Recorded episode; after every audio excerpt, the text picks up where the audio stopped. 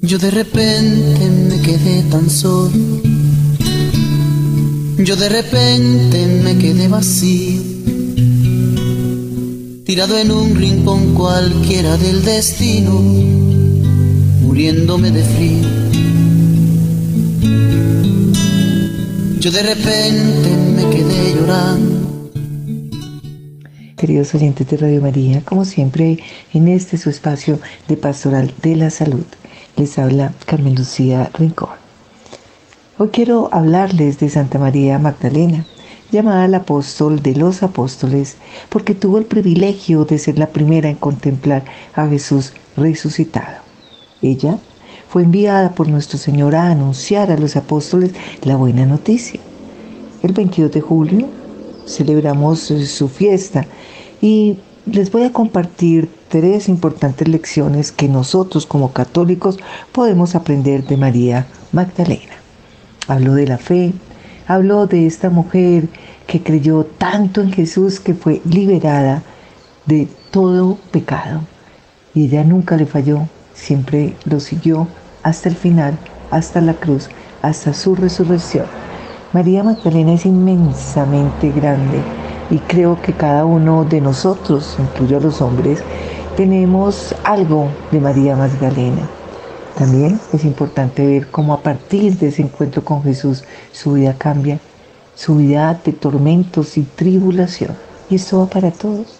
Todos tenemos esos momentos de tribulación y es donde nuestra fe tiene que ser inamovible.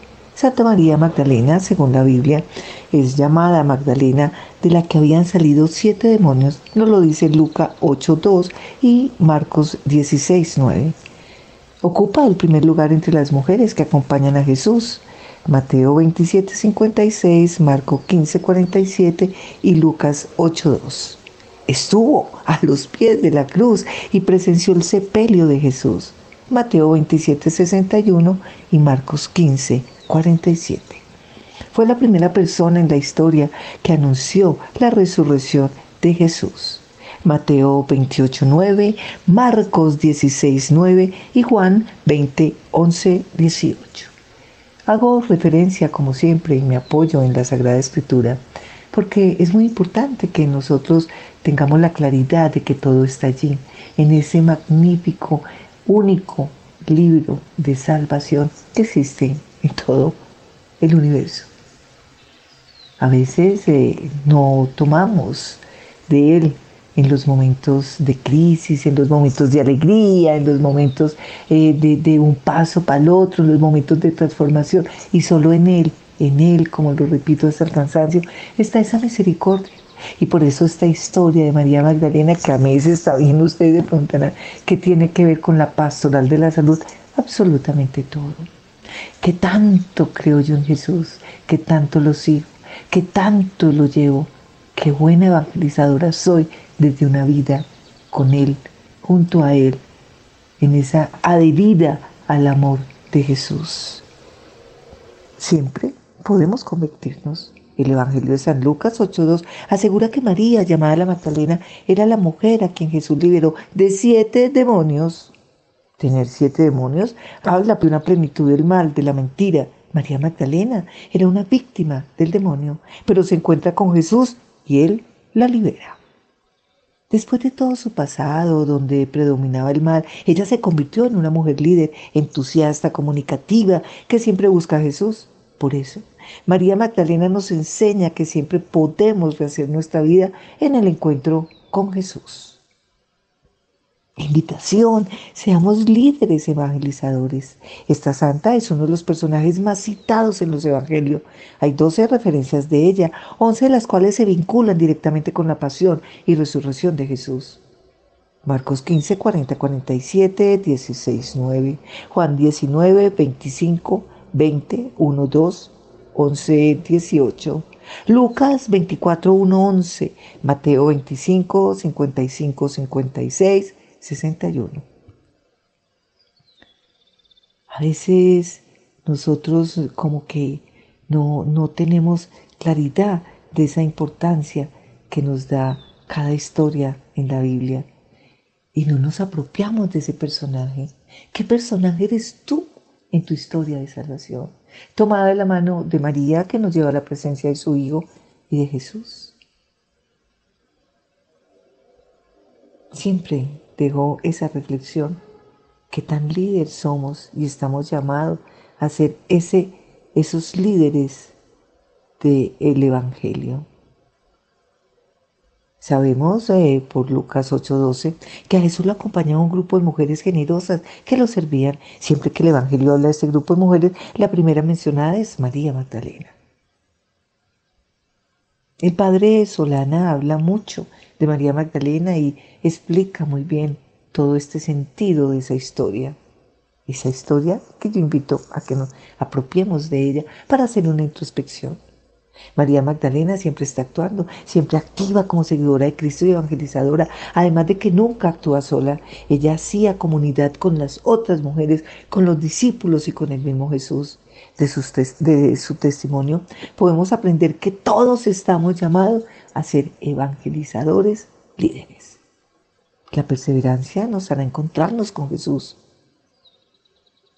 María Magdalena es una mujer que no se desanimaba fácilmente. Ella estuvo al lado de Jesús desde Galilea, estuvo en la pasión, estuvo a los pies de la cruz, ayudó a descender el cuerpo de Jesús y a sepultarlo. Incluso visitó la tumba de Jesús el domingo de resurrección. Ahí fue cuando se encontró con Cristo resucitado. ¿Cuántas veces te has encontrado tú con Él? ¿En qué momento has sentido esa presencia? Esa fuerza de la fe que te lleva a una transformación desde esa perseverancia. Esta es quizás la enseñanza más importante que nos deja Santa María Magdalena, el perseverarnos, el, de, el de perseverar. Jesús nos va a dar el regalo de encontrarse con nosotros. Y mientras vamos a una pausa musical.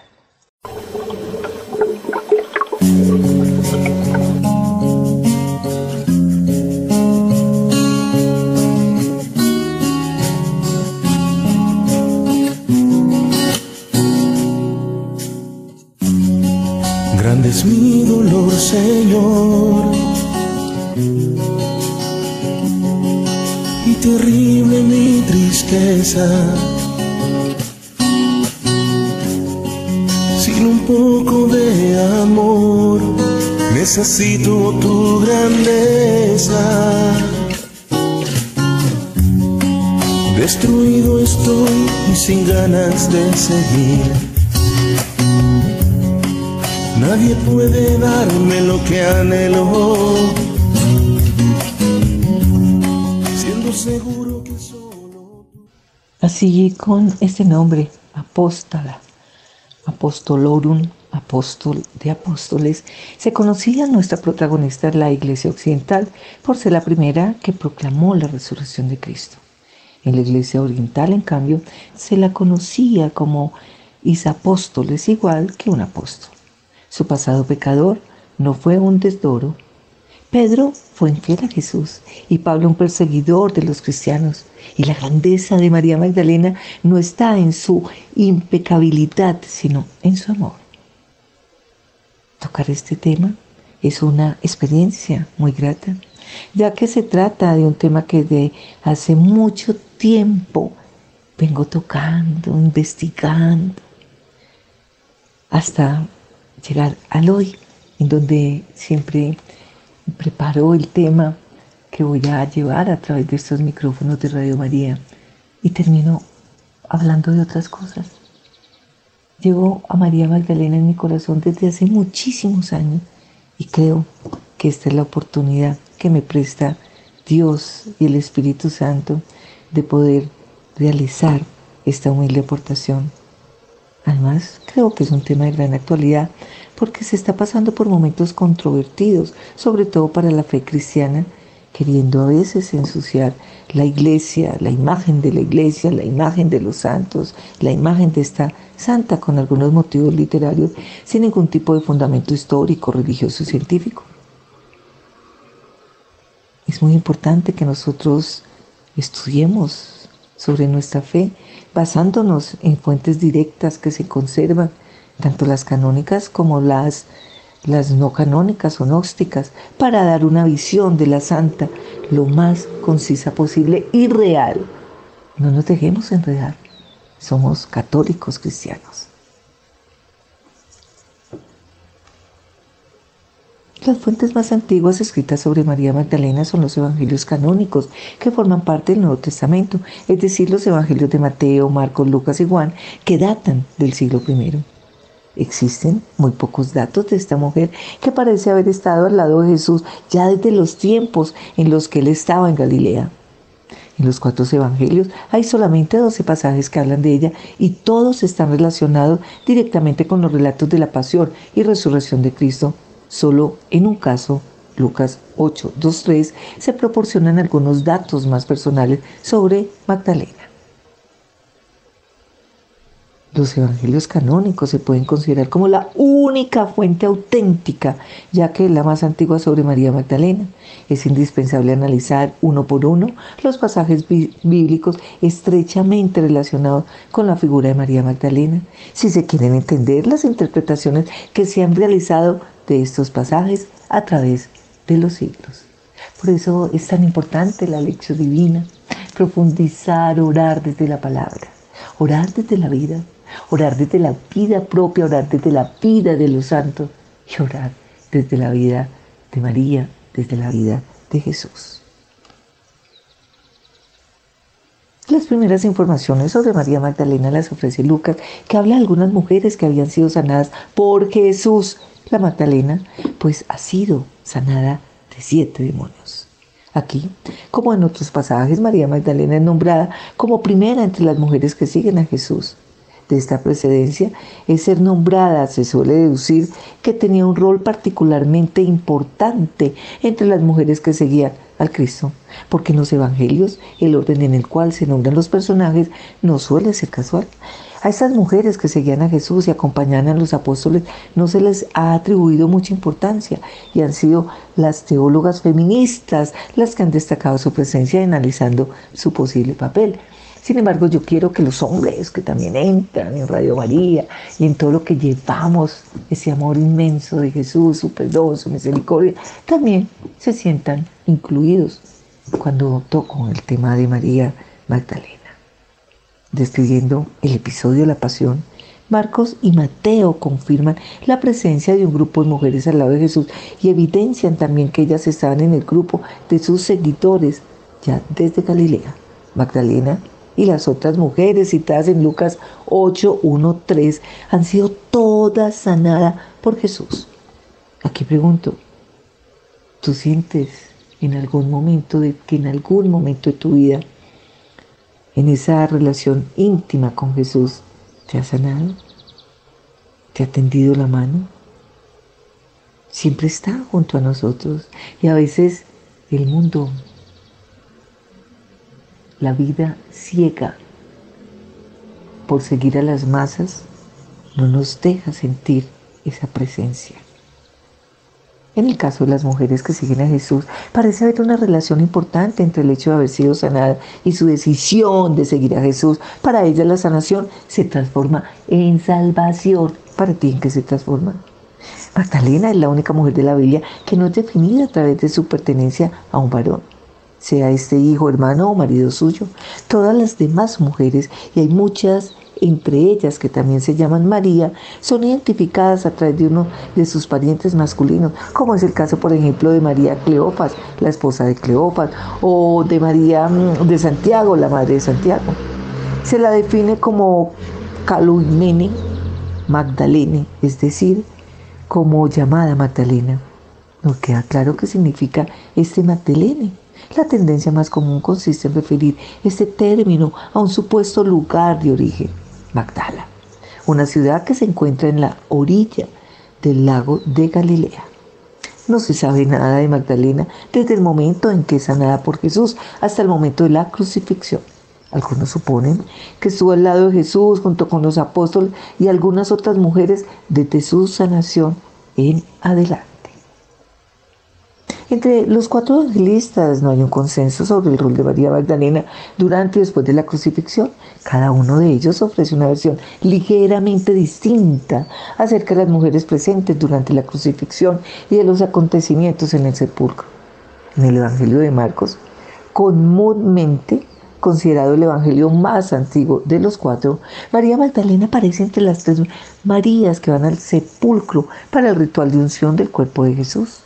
En el sepulcro se les aparece un ángel que les anuncia que Jesús ha resucitado y las invita a anunciar la buena nueva a los apóstoles. Las mujeres están demasiado asustadas para seguir la invitación del ángel y deciden no decir nada.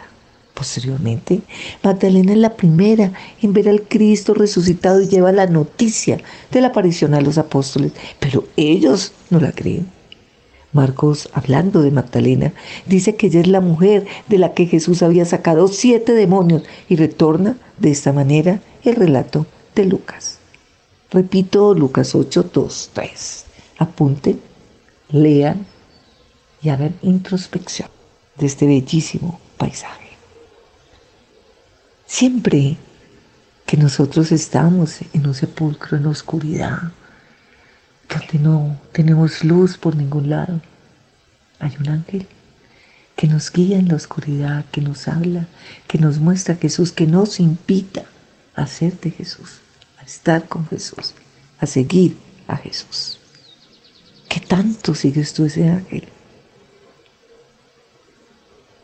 Porque tenemos miedo si siempre cuando llega la luz, después de un momento de tribulación, de angustia, sea el que sea, somos más grandes. Nuestra fe crece. Somos mejores seres humanos. Y hemos aprendido que solo en Jesús está la resurrección y la salvación. Marcos, Mateo y Juan hablan por primera vez de las mujeres que están con Jesús, describiendo la pasión, pero en el momento que hablan de ellas, las tratan como personas bien conocidas, que han estado con Jesús y los apóstoles ya desde antes de la crucifixión. ¿Tú te sientes crucificado por el mundo, por la gente, señalado, rotulado? ¿En qué te sientes rotulado? Todos vivimos esa pasión. Todos somos crucificados, obviamente guardando las proporciones. Pero después de la crucifixión viene la salvación y la redención a través de Cristo. No te angusties ahí donde estás. Siempre deposita todo ese dolor que tienes en Jesús, a través de María también. En el Evangelio de Mateo hay solamente dos mujeres que van al sepulcro, la Magdalena y la otra María. Aparece un ángel que produciendo un terremoto desplaza la piedra del sepulcro y anuncia que Jesús ha resucitado, enseñándoles el sepulcro vacío. Les encarga anunciar a los apóstoles que Jesús los espera en Galilea. Posteriormente, Jesús mismo aparece a las dos mujeres y ellas caen a sus pies para venerar. ¿Tú lo veneras? ¿Tú caes a los pies de Él cuando tienes que agradecerle todo lo que hace por ti? Que es diario, porque los milagros siguen sucediendo. En este caso, el Cristo resucitado no se aparece solamente a Magdalena, sino también a la otra María. A pesar de que el Evangelio de Lucas se considere junto a los de Marcos y Mateo como Evangelio sinóptico, debido a los frecuentes paralelismos entre las tres versiones, en el caso del relato de la resurrección presenta una versión bastante distinta de la de los primeros dos evangelistas. Magdalena va al sepulcro junto con un grupo de mujeres y se les aparecen dos varones en vestidos luminosos que les anuncia que Cristo ha resucitado. ¿Tú crees en la resurrección? ¿Cómo no creer en ella? Si tú resucitas con Jesús todos los días, como en el relato de Marcos, las mujeres refieren lo que han visto a los apóstoles, pero ellos no le creen. En esta versión, Jesús resucitado se aparece primero a dos de los discípulos en su camino hacia Emaús. En el Evangelio de Juan contiene el relato más extenso del encuentro entre Magdalena y el Cristo resucitado y Cristo resucitado, una de las escenas más conocidas de, los Evangelios, representada en numerosas pinturas geográficas bajo el título No limita jere, no me toques. La Magdalena en este Evangelio es una mujer movida por un profundo amor hacia Jesús, que habla en primera persona y actúa de manera resuelta habla en primera persona y actúa de manera resuelta tú cómo actúas después de que tienes esa experiencia maravillosa de Jesús. Y descubre que la piedra del sepulcro ha sido desplazada y corre a avisar a los discípulos. Estos, después de haber encontrado el sepulcro vacío, vuelven a sus casas. Solamente María Magdalena se queda al lado del sepulcro llorando. De repente, mirando dentro del sepulcro, ve a dos ángeles que le preguntan, ¿por qué está llorando? Posteriormente, mientras se aleja del sepulcro, se le aparece Jesús, pero ella no lo reconoce, piensa que es un jardinero y le pregunta, ¿a dónde han llevado el cuerpo de Jesús? Entonces, él la llama por su nombre, María, y ella lo reconoce y lo llama Rabuní, maestro, en hebreo. Jesús le dice en griego, memu, que es que ha sido traducido al latín como no me toques. Sin embargo, este tipo de traducción ha sido criticada recientemente y, han sido propuestas traducciones como no intentes retenerme o no busques agarrarte, aferrarte, abrazarme. Estas versiones resultan menos duras en su contenido y ponen en tela de juicio la interpretación a veces medieval, según la cual María Magdalena no puede tocar a Jesús porque es una mujer y por lo tanto es impura. Eso lo manejaban en la época de Jesús en el pueblo de Israel. Pero aquí no nos quedamos en eso, aquí lo importante es que ella lo acompaña y está con él. Tú vas al Santísimo, tú visitas a Jesús en el Santísimo y lo acompañas o lo dejas ahí solo. Cuando tú estás con Él y sales, Él sigue contigo. Es, que e, es un pasaje bellísimo, de verdad. La llama por su nombre. Jesús siempre nos llama por nuestro nombre. En la versión de Juan, al atardecer del mismo día, Jesús se aparece a los apóstoles y después de ocho días vuelve a aparecérseles y permite que Tomás, que en la primera aparición no había estado, ponga los dedos en sus heridas, en sus llagas. Son estos los datos evangélicos canónicos en los que se habla directamente de Magdalena nombrándola. En las cuatro versiones, Magdalena está entre los primeros testigos de la resurrección de Cristo.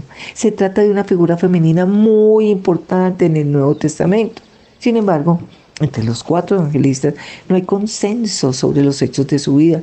Sobre esta falta de consenso se insertarán las múltiples interpretaciones de su figura en los siglos por venir.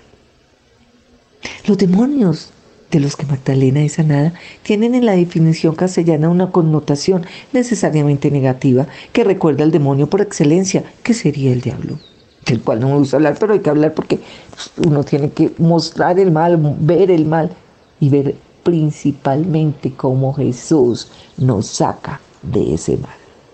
Solo Él hace ese milagro. Es esta relación con el diablo, el pecado y la sexualidad la que ha abierto el camino para la Magdalena pecadora y prostituida del medioevo. Sin embargo, la palabra daimon en griego, no tiene esta connotación negativa y se escribía a unos espíritus o deidades que no son necesariamente malignas. Daimon puede ser una divinidad que hace el bien o el mal y desde el punto de vista de un cristiano que hace el bien o el mal, podría describir que es una divinidad pagana cualquiera. Pero el mal existe y el mal se disfraza, el mal se mete por las rejillas y el principal mal es que no creamos en Jesús. Tenemos que adherirnos a Él. Y eso no es que sí, que yo voy, que es que yo oro y yo solamente... No, no, no, no, es importantísimo la oración, importantísimo porque es una comunicación directa con el Señor, con Él que nos protege. A través de su Espíritu Santo recibimos los dones que necesitamos para seguir adelante, para transformar vidas de otros, para ayudar a otros a crecer en la fe. Solo en Jesús, solo en Jesús está la salvación. Y no nos dejemos confundir, que interpretan, que dicen que María, que la gente habla tanto. Tenemos que tener una fe inamovible, vivir en resurrección permanente. Y esto solo se logra cuando de verdad estamos en Jesús. Ir al Santísimo, acompañarlo a Él, estar junto a Él. Él nos habla, en Él despejamos dudas, en Él cogemos fuerza. En el todo, todo, absolutamente todo tiene sentido. Hasta los momentos que a veces no entendemos. Los demonios de los que Magdalena es sanada tienen en la definición de nosotros mm, muchas, como lo acabo de decir, connotaciones. Qué rico que tú revises cuál es el mal que tú haces qué mal te habita. Y no como un señalamiento ni para rinconarte, sencillamente para ponerlos a los pies de la cruz, a los pies de Jesús, en las manos de Él.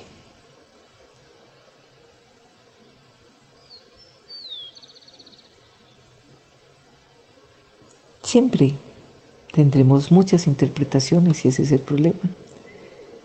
Yo tengo que ir a la fuente directa, que es el Evangelio.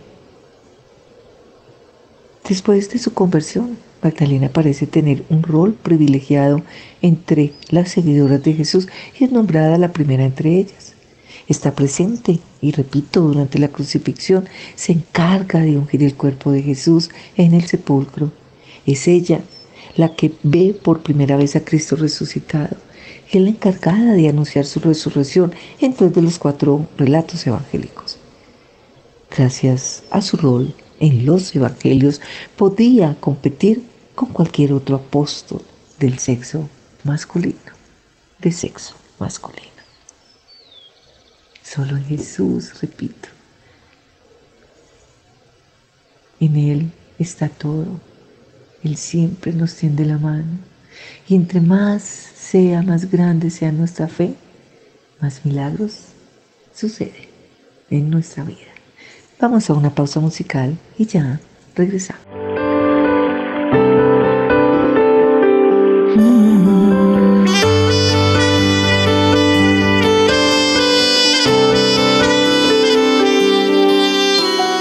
En este momento de mi vida, en el que me descubro necesitado y falto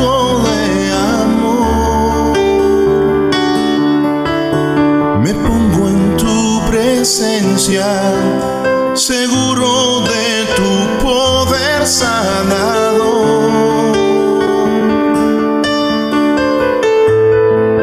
Sé que solo no puedo y necesito de ti.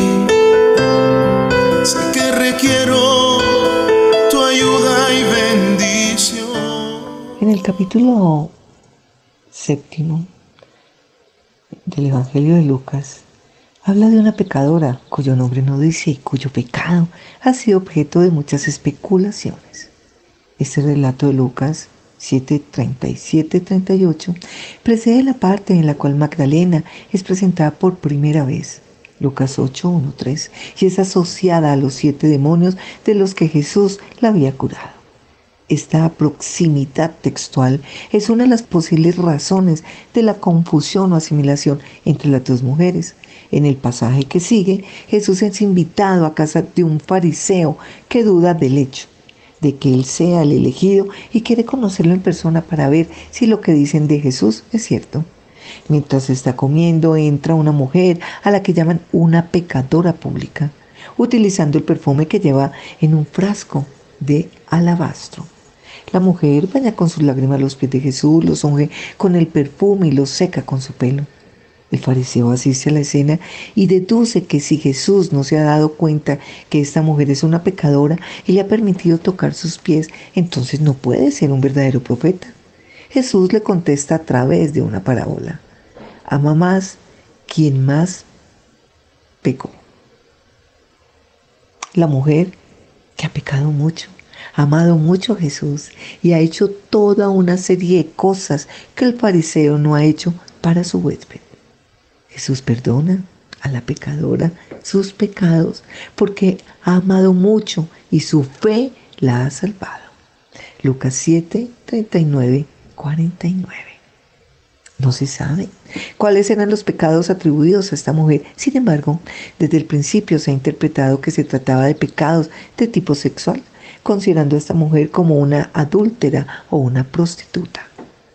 Una posible razón es el que los pecados más comúnmente asociados a las mujeres, que resultaban significativos a nivel ético y social en la ideología judía del tiempo, eran de tipo sexual. Magdalena, pues, debió su fama de prostituta a una mujer que había sido confundida con ella y de la cual además no se dice claramente que fuera una prostituta de la pecadora de Lucas. Ella recibió también los dos elementos de la caracterización de la iconografía cristiana y el imaginario colectivo hasta nuestros días, la larga cabellera y el frasco de alabastro. Vemos cómo Jesús perdona los pecados a quienes lo amamos profundamente ¿Cuántas personas dicen amar a Jesús, pero en su actuar no se nota? Jesús borra la historia y a partir de él empezamos una nueva historia, una historia de salvación. En Marcos 14, 3, 9 y en Mateo 26, 6, 13, ambos evangelistas hablan de una mujer que algunos días antes de la fiesta de Pentecostés, mientras Jesús está en la casa de Simón el leproso, unge los pies y la cabeza de Cristo. He escogido referirme a esta mujer como la ungidora anónima para poder diferenciarla de las otras mujeres que los en los evangelios ungen a Jesús. En estos dos relatos muy similares entre sí, se habla de una mujer que parece intuir o conocer mucho mejor que los apóstoles la inminente muerte de Cristo.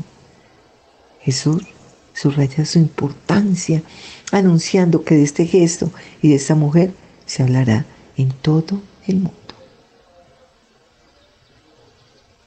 María Magdalena ha sido identificada y confundida con esta mujer, sobre todo porque la ungidora anónima que es María de Betania, hermana de, de Marta y Lázaro, ha sido a su vez identificada como María Betania. Juan habla expresamente de María Betania en su relato de los días que preceden a la crucifixión. La identifica con la mujer que unca a Jesús en casa de Simón el leproso, de quien hablan Mateo y Marcos, y pone en boca de Judas Iscariote las críticas por el desperdicio del perfume que se podía haber vendido donando el dinero a los pobres. En esos relatos, Jesús encuentra a María Betania algunos días antes de su muerte en la ciudad de Betania y queda claro que ella es la hermana de Marta y Lázaro. Y hago esta aclaración porque, como lo dije anteriormente, hay muchas Marías, entonces María y a veces meten a María, nuestra amada Virgen María, y hay una confusión de Betania y de todo. es importante despejar, tener la claridad de cuál María es y qué hizo, porque todas son importantes como todos somos importantes en esa historia de salvación. Lucas habla también de una María, hermana de Marta, pero en este episodio, Lucas 10, 38, 42, las dos mujeres parecen ser de Galilea, gracias al relato de Lucas, que siguen los exégetas relacionaron a María de Betania con la vida contemplativa, considerándola como ejemplo de la discípula perfecta, que sentada a los pies del Maestro lo escucha atentamente. Al mismo tiempo, se atribuyó a Marta, su hermana, las connotaciones de la vida cristiana activa en oposición a la vida contemplativa. Vemos la importancia. de conocer cada historia de la Sagrada Escritura en donde yo tengo que identificarme con uno de estos personajes. Si yo te pregunto, ¿tú eres Marta? Que tiene una vida cristiana activa, pero que no tiene vida contemplativa. O tú eres María de Betania, como ejemplo de esa discípula perfecta. ¿Qué discípula somos? ¿O qué discípulos somos? Porque vuelvo y repito, incluyo a los hombres. ¿Qué discípulos somos realmente? Para ti, ¿qué es la vida contemplativa? La Magdalena Gregoriana. Las razones que contribuyeron a esta confusión entre María Betania, la pecadora de Lucas, y María Magdalena y que hicieron posible la declaración del Papa Gregorio Magno de la unicidad de las tres mujeres son estas. La proximidad, y es muy importante tenerlo claro, de los relatos de la pecadora de Lucas, Lucas 7, 37, 38, y el relato de María Magdalena, Lucas 8, 1, 3, en el Evangelio de Lucas, la ciudad bíblica de Magdala, de la que Magdalena era supuestamente originaria en los tiempos de Gregorio Magno, estaba asociada con la perdición y la depravación. Juan. En Juan 11, 1, 2, identifica a la mujer que unge los pies de Cristo y los seca con su pelo con María de Betania, hermana de Lázaro y de Marta. El método de exégesis preferido por Gregorio Magno se basaba en el sentido moral. Él sostuvo que los siete demonios que Jesús saca de la Magdalena indican moralmente los siete pecados capitales. Los siete eran por tanto la manifestación exterior de su vida de pecadora y de sus pecados eran necesariamente de naturaleza sexual, ya que la mayoría de los pensadores medievales consideraban que los pecados femeninos eran en su mayor parte de tipo sexual. Hoy vemos que necesariamente no tiene que ser así. Hablemos de esos pecados capitales. ¿Cuál tienes tú? ¿Y por qué son capitales? Yo ya en otros momentos he hablado de ellos. Siempre nosotros tenemos que tener claridad de qué es pecado y qué no. Porque en ese mundo tan loco, pecado es todo o pecado no es nada. Yo me atrevo a decir que para muchos no es nada se está normalizando lo que es anormal. Y nos vamos volviendo, que Dios no lo quiera, en esos cristianos tibios, acomodados, instalados en una zona de confort que se llama mundo, en donde se pierde el sentido de la admiración, se pierde el sentido real de nuestra fe. La fusión de las tres mujeres proporcionó a Gregorio Magno una figura de la Magdalena multifacética que podía ser utilizada como ejemplo para la vida contemplativa, pero también para poner en guardia a los creyentes de los pecados. El cuadrinomio asociativo mujer, sexualidad, pecado, prostitución existía ya en la época de Jesús y no fue una creación gregoriana. Lo que apareció con la Magdalena gregoriana fue más bien la personificación de este conjunto en una precisa figura femenina. La figura de la santa arrepentida demostraba que incluso una pecadora podía lograr no solo la salvación, sino incluso un lugar significativo en la resurrección. ¿Tú quieres ese lugar? Hay que trabajarlo. Hay que entrar en nosotros y botar toda esa basura que tenemos y que nos contamina, como está contaminado el mundo. Vemos lo linda que es la historia de María Magdalena y de las Marías.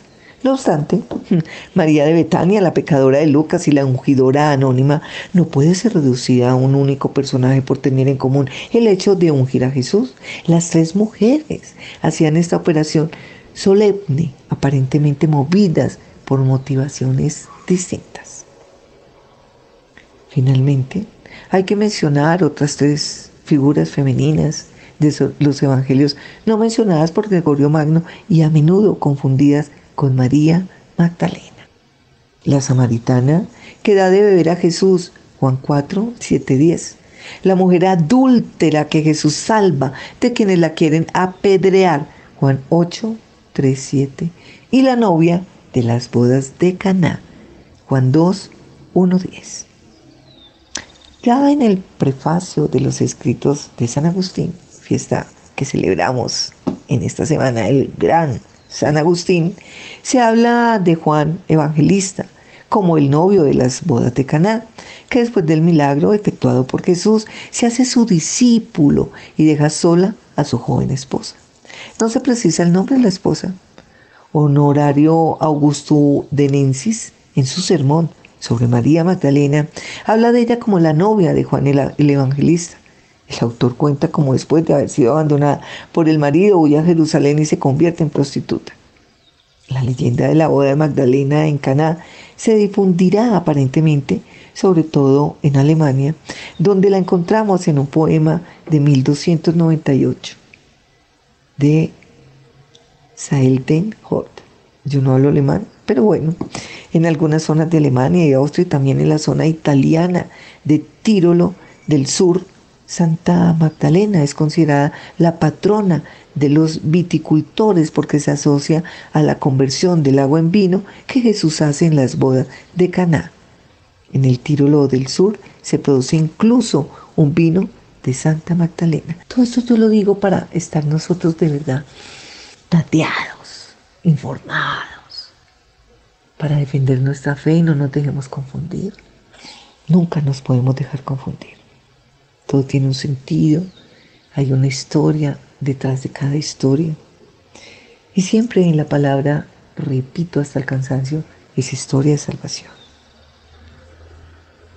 Y hablando de prostituta, muchas veces permitimos, y va a sonar muy fuerte, y pido disculpas a quien lo tome mal, pero lo hago con todo el respeto, con todo el amor que permitimos en este mundo tan perverso, tan lleno de egos, de egoísmos, que nuestra fe se prostituya como está el mundo. Y no lo podemos permitir. Nuestra fe tiene que ser honesta, limpia, sincera. Nuestra fe tiene que ser solo y únicamente en Jesús. No permitamos que entren otras vertientes, otras corrientes que anulan una verdad. Una verdad de resurrección, una verdad de fe, una verdad de camino y de vida que es Jesús.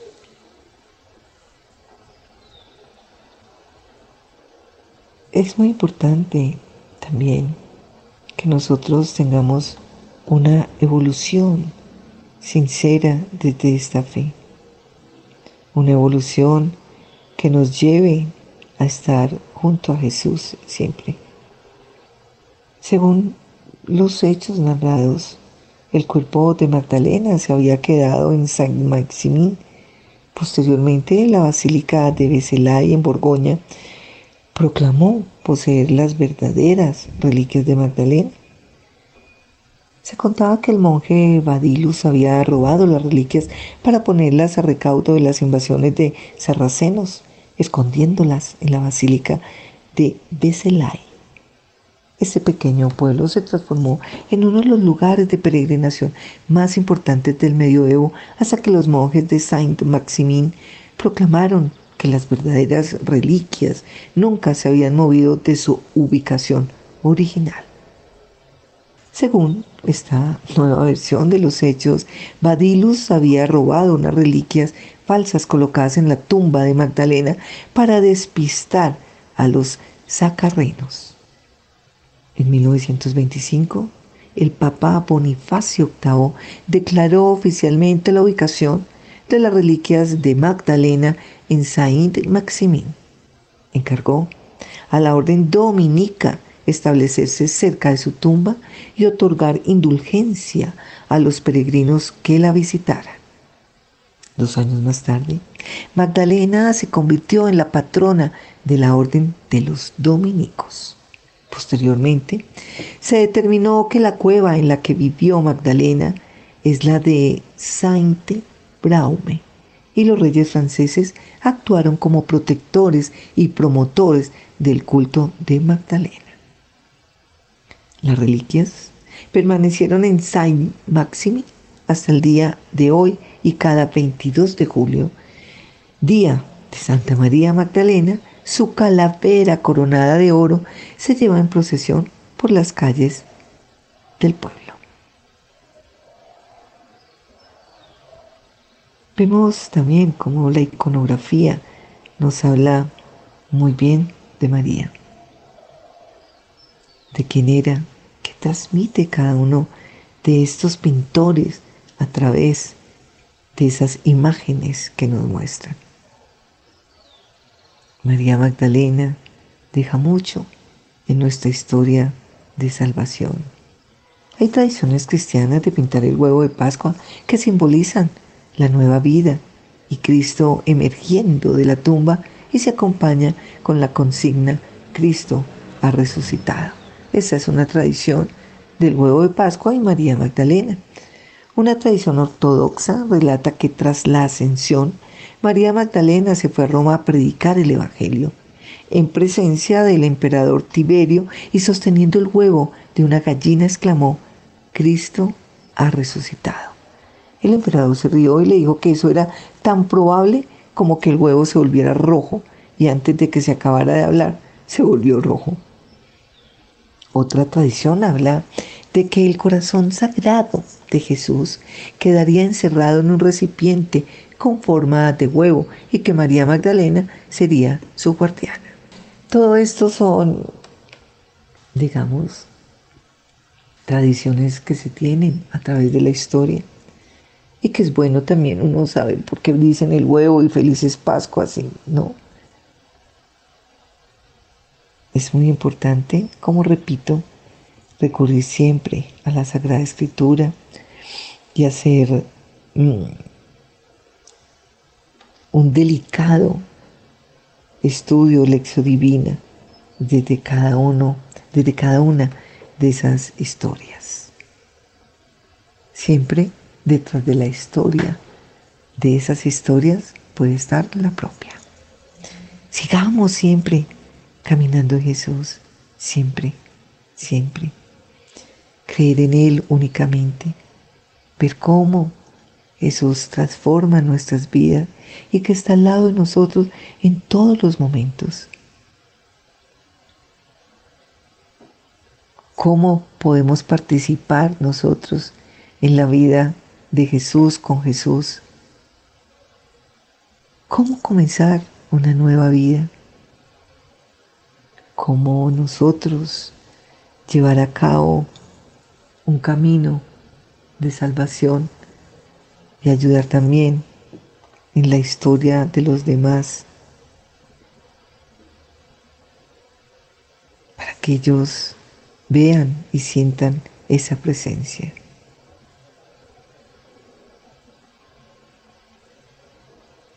María Magdalena, una gran mujer.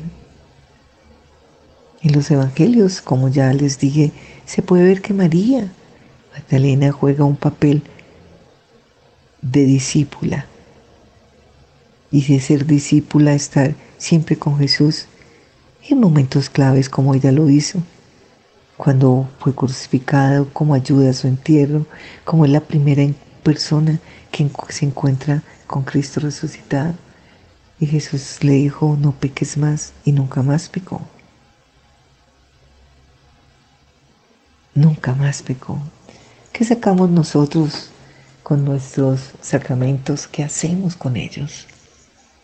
¿De verdad somos fieles y coherentes a cada uno de ellos? ¿O sencillamente son de paso?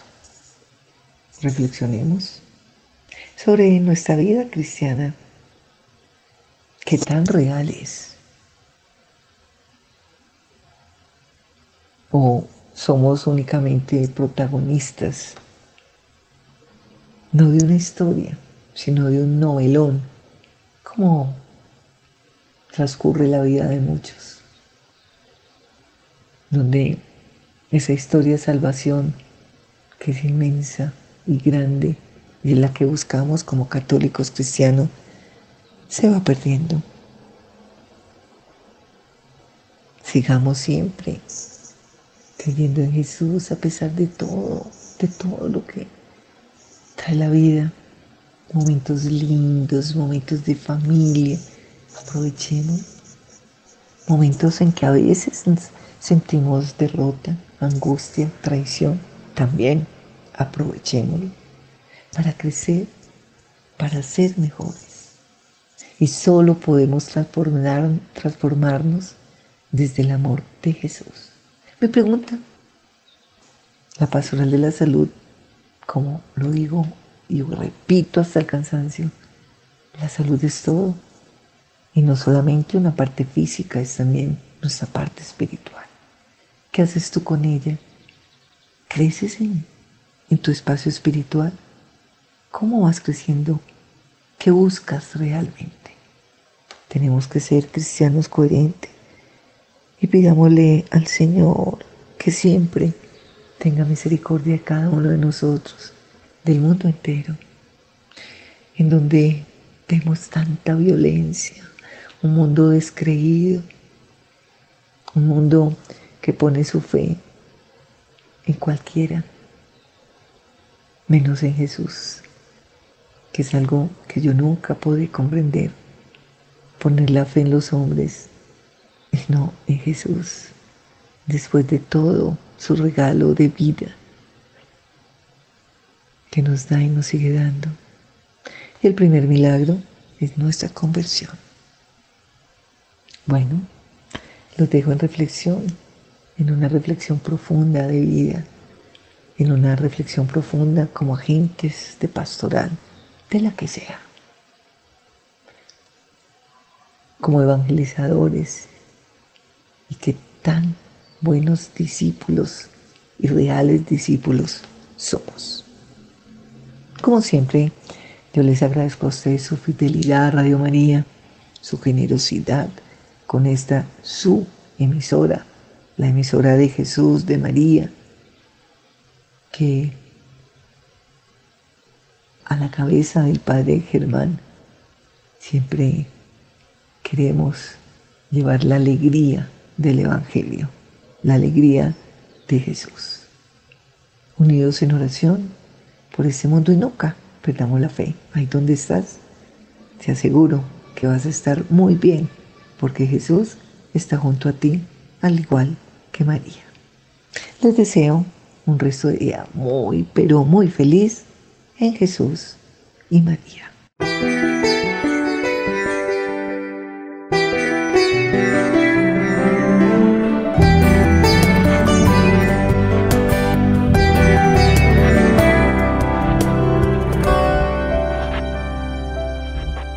Toma mi vida, toma mis penas, vengo a confiarte todo mi ser, mis alegrías y mis tristezas.